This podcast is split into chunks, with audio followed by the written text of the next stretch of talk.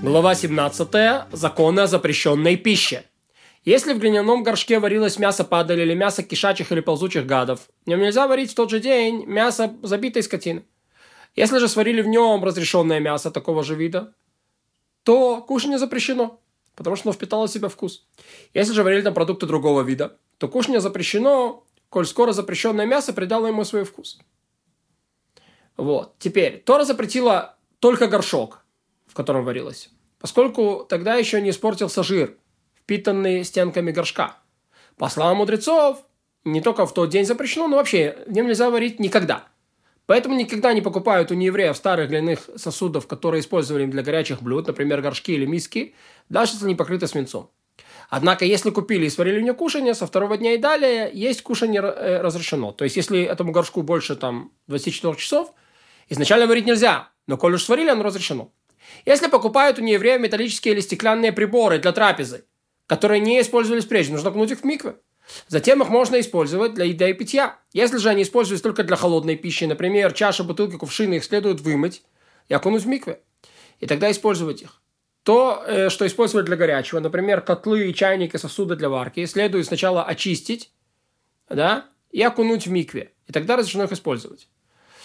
Очистить имеется в виду сделать гагала. То, что используется для готовки на огне, например, вертела и решетки, нужно прокалить до, до бела, чтобы сошел верхний слой, и тогда кунуть в микве. И тогда они разрешены. Что значит очистить? Вот он объясняет, ставить маленький котел, который предстоит очистить большой котел, заливают его водой так, чтобы оно покрыло маленький котел полностью, кипятят сильно, сильно. Если же нужно очистить большой котел, обмазывают его края тестом или глиной, наполняют водой, чтобы вода стояла у краев и кипятят. Если использовали все упомянутые сосуды до того, как прокипятили, вымыли, прокалили, окунули в микве, пищу, которых использовали, разрешено есть, поскольку запрещенный жир в них придает и вредный вкус, как мы объяснили. Почему? Потому что прошло больше 24 часа. Погружение в микве сосудов для трапезы, купленных у нееврея, после чего их можно использовать, производится не ради очищения от нечистоты, а согласно словам мудрецов. Намек на это в Писании, все, что проходит через огонь, проведите через огонь, станет оно чистым но чтобы водою очистительную, э, очистительную очищено было, все же это не проходит через огонь, проведите через воду. Согласно традиции, этот стих э, говорит об очищении остатков, от остатков пищи неевреев, а не от ритуальной нечистоты, поскольку нет такой нечистоты, которая очищалась бы огнем. Ведь все нечистые избавляются от чистоты погружения в микве. Вот. А нечистые из-за мертвого тела окроплением и погружением в микве. Однако, огня тут вообще нету. Однако, огонь здесь для остатков пищи неевреев. Но поскольку написано «и станет оно чистым», то искали, добавьте к этому еще одно очищение через проведение через огонь, чтобы разрешить использование сосуды после использования для пищи неевреев. То есть сначала проведите через огонь, потом окуните. Обязали окунать металлические, стеклянные сосуды. Лишь когда их покупали у неевреев. Если же одалживал сосуды у нееврея или неевреи оставляют в залог металлические или стеклянные сосуды, их моют или кипятят, или прокаливают. Ну, то, что надо делать, но окунать не надо, может, это не твое. Если же покупают неевреев деревянные или каменные сосуды, их нужно вымыть или прокипятить, и не нужно окунать в микве. А террак, те, терракотовые сосуды. Терракотовые сосуды – это керамические Э, сосуды из цветной э, глины. Не нужно окунать в микве. Сосуды, э, покрытые свинцом, подобным металлическим, и их нужно. И если покупают э, нееврея нож, нужно раскалить его в огне до бела или заточить на точиле. Если же это исключительно гладкий нож без изъяна, достаточно воткнуть его в твердую землю 10 раз, и можно использовать его, понятно, что в разных местах земли, да, для холодной пищи. Если же есть на нем изъяны, или же он совершенно гладкий, его хотят за, за использовать для горячей пищи или для забоя скота, тогда его нужно целиком прокалить или заново наточить. Если им забили скотину, прежде чем очистили, нужно промыть место разреза, то же, что и сос, э, еще и соскребет там, достоин похвалы.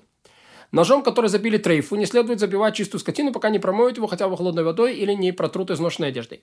Есть и другие вещи, которые запретили мудрецы. И хотя для этих запретов нет оснований в Торе, постановили не так, чтобы отдалить, э, отдалиться от неевреев, чтобы не смешались евреи с неевреями и дошли до брака. Например, запретили пить с ними, даже там, где не следует опасаться вина возлияния, ну, имеется в виду пить вино. Запретили есть с ними хлеб или их кушание там, где не следует опасаться остатков их пищи. Например, нельзя человеку пить на еврейском празднестве, даже если это переваренное вино, которое не запрещено пить евреям. Хотя дозволено пить из его сосуда. Если же на празднестве большинство евреев, то разрешено. Если нельзя пить их брагу, сделанную из фиников, смок и даже подобного. Однако это запрещение лишь в месте, где их продажи, в месте их продажи. А если принесли их домой и пьют там, это разрешено, поскольку это постановление вынесено главным образом запасение, что будет трапезничать с неевреями. Яблочное гранатовое вино неевреев и тому подобное разрешено пить в любом месте, ведь это не, распростран... не распространено, мудрецы не запретили. Вино из изюма, может быть, возле идолом, также запрещено. Хоть и запретили хлеб неевреев, в некоторых местах, где нет пекаря еврея или в поле допускают послабление, покупают хлеб у пекаря нееврея, поскольку это трудное время. Но нет никакого, никого, кто разрешал бы допускать послабление есть домашний хлеб неевреев, поскольку это постановление воспрепятствовать бракам с неевреями, а если едят домашний хлеб неевреям, дадут до трапезы с ними. То есть так, покупать у пекаря нееврея, пекарь – это большая фабрика, или покупать у частного э, человека, который выпекает себя на дому фабрике можно, если нет другого, у частного человека нельзя. Если не еврей разжег печь, а еврей испек в ней хлеб, или еврей разжег, а не еврей испек, или же не еврей разжег и не еврей испек, но еврей подошел и поворошил поленье э, в огне, или уменьшил огонь, только скоро еврей поучаствовал в изготовлении хлеба, он разрешен в пищу евреям. И даже если он бросил все одно, всего одно полено в печь, разрешено есть весь этот хлеб, поскольку это постановили лишь как знак, что и хлеб запрещен. Если еврей сварил для нас вино, молоко, мед или айву и тому подобное из продуктов, которые едят в сыром виде, это разрешено. Все, что можно было съесть сырым, разрешено. Запретили лишь то, что не едят в сыром виде. Например, мясо, несоленую рыбу, яйца и овощи. Если эти продукты э, ну, опять же, если овощи эти не едят в сыром виде. Если эти продукты не еврей готовил их от начала до конца, еврей не принимал в этом участие, они запрещены. О чем идет речь? О том, что подается к царскому столу. Например, э, чтобы есть с этим хлеб. Например, мясо, яйца, рыба и тому подобное. Однако, то, что не подается к царскому столу, э, чтобы есть хлеб, например, зерна люпина, сваренные неевреем, хоть их и не едят сырыми, разрешено в пищу, потому что они не поднимаются на царский стол. Основ, основа запрета – воспрепятствовать браком, чтобы не еврей не приглашал еврея на совместную трапезу, а то, что не подается царскому столу, чтобы есть с хлебом человек никогда, никого не приглашает. Если маленькие рыбки были засоленные евреем или не евреем, они подобны недоваренному. Если потом не еврей их пожарил, они разрешены в пищу. А, и все приготовление евреям лишь частично. Э, в начале или в конце разрешено в пищу. Поэтому, если не еврей оставил мясо на котел с кушанием, оставил мясо или котел с кушанием на огне, еврей перевернул мясо или помешал в котле, или еврей оставил, а не еврей закончил, все это разрешено есть. Если не еврей солил рыбу или закоптил плоды, и тем самым сделал их пригодными в пищу, их разрешено есть, это постановление не рассматривается соление наравне с кипячением, а копчение наравне с вареньем не рассматривается. И обжаренные неевреям зерна разрешено есть, их не запретили, поскольку человек не приглашает друзей на обжаренные зерна. Э, бобы, горох, чечевица и тому подобное, которые неевреи сварили и продают, запрещены в пищу, как кушание неевреев, так как их подают царскому столу как закуску. И как остатки пищи неевреев, они запрещены повсеместно. Из опасения, что их варили вместе с мясом или в котле, где варилось мясо. И пончик, который неевреи обжаривают в масле, и запрещено также, как пища нееврея. Если нееврей приготовил кушание, не собираясь его готовить, оно разрешено в пищу еврею. Например, если не еврей поджег болото, чтобы уничтожить сорняки, а там и жарилась саранча. Ее разрешено есть даже в тех местах, где саранчу подают царскому столу или как закуску, потому что никакого намерения у него не было. Если еврей опаливал голову скотины, чтобы уничтожить волосы, разрешено есть полоски мяса и, и кончики ушей, поджарившиеся во время а, опаливания. Финики, сваренные неевреем, разрешены в пищу, где они были сладкими изначально. Если же они были горькими, но стали сладкими после варки, их запрещено. Если а, а, они были средней сладости, запрещено их после варки. Поджаренная неевреем чечевица, смешанная с водой или уксусом, запрещена. Однако поджаренные зерна пшеницы или ячменя, смешанные с водой, разрешено. Масло неевреев разрешено, а тот, кто запрещает его, совершает великий грех, поскольку восстает против суда, разрешившего его. И даже если бы масло было сварено, оно разрешено.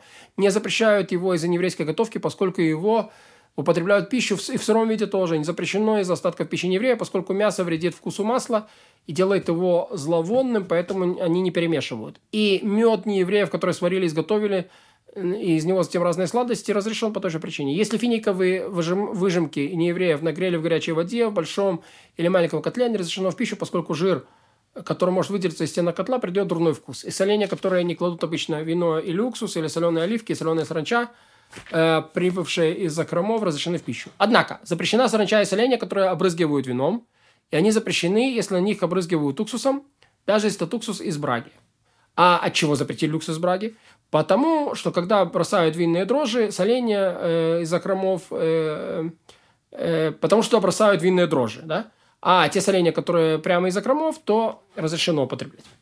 Рыбный соус, там, где в него обычно добавляют вино, запрещен. Если же вино дороже рыбного соуса, он разрешен, что никто его добавлять не будет. А так нужно поступать всегда, когда есть опасение, что нееврей примешает запрещенный продукт к разрешенному. Ведь человек не подмешивает дорогой продукт к дешевому, поскольку тогда он понесет убыток. Он подмешивает дешевого к дорогому, чтобы заработать.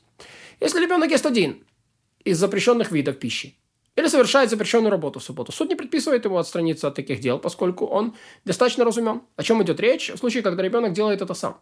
Однако запрещено родителю кормить его своими руками, даже продуктами, запрещенными лишь со слов мудрецов. И также нельзя приучить его приучать его нарушать. Э, запреты субботы и праздников, даже в том, чего мудрецы постановили ради покоя. И хотя суд не обязан препятствовать ребенку, отцу заповедно ругать его и не позволять ему нарушать, чтобы воспитать его в святости. Написано «наставь юношу на путь его». Мудрецы запретили пищу и напитки, которые отвратительны большинству людей. Например, еду и питье, которые примешаны рвота, кал, вонючая микрота и так далее. Также запретили мудрецы есть и пить из мерзких сосудов, против которых восстает душа, например, из ночного горшка, из стеклянных сосудов цирюльников, куда не пускают кровь и тому подобное. Запретили также есть загаженные припачканными руками на грязных приборах, поскольку это всего относится, не оскверняйте душ ваших, севшую такую пищу приговаривают порки за непокорность. Запрещено тоже человеку э, медлить справлять нужду, будь он большой или маленький, каждый, кто умеет справлять нужду, тоже считается осквернившей душу, помимо дурных болезней, которые на себя навлекает, подвергая жизни опасности. Он, э, но подобает приучиться справлять нужду в одно и то же время, чтобы не отдаляться от людей и не осквернять свою душу. И каждый, кто заботится о этих вещах, приносит свою душу дополнительную святость, зачастую смягчая душу свою ради святого, благословен, как сказано, освящайте, будьте святы, ибо я свят.